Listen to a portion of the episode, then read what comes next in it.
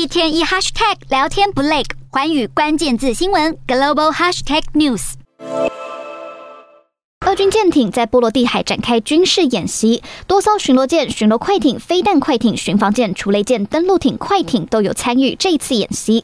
俄罗斯国防部透过声明指出，俄军波罗的海舰队的船舰将执行防卫海上航线和舰队基地的训练任务。另外，声明中也提到有六十艘船舰、四十架飞机参演，而这场军演也在俄罗斯飞地加里宁格勒的陆上训练场地进行。不过，俄罗斯选在这个时候军演，与北约较劲意味浓厚，因为北约的波罗的海行动二零二二年年度海军联合演习已经在六月五号登场。北约这次的海军联合演习一共有十四国参加。根据北约声明，寻求加入北约的瑞典与芬兰也有参与。如果瑞典、芬兰顺利加入北约，俄罗斯将成为波罗的海周边唯一的非北约成员国。因此，俄国海军选在这个时间点演习，被外界解读剑指北约。不过，身为俄罗斯邻国的芬兰现在也提高警觉。芬兰政府宣布打算修法，允许在东部与俄国相邻的国界上修建围栏。芬兰政府担心俄罗斯会仿效白俄罗斯。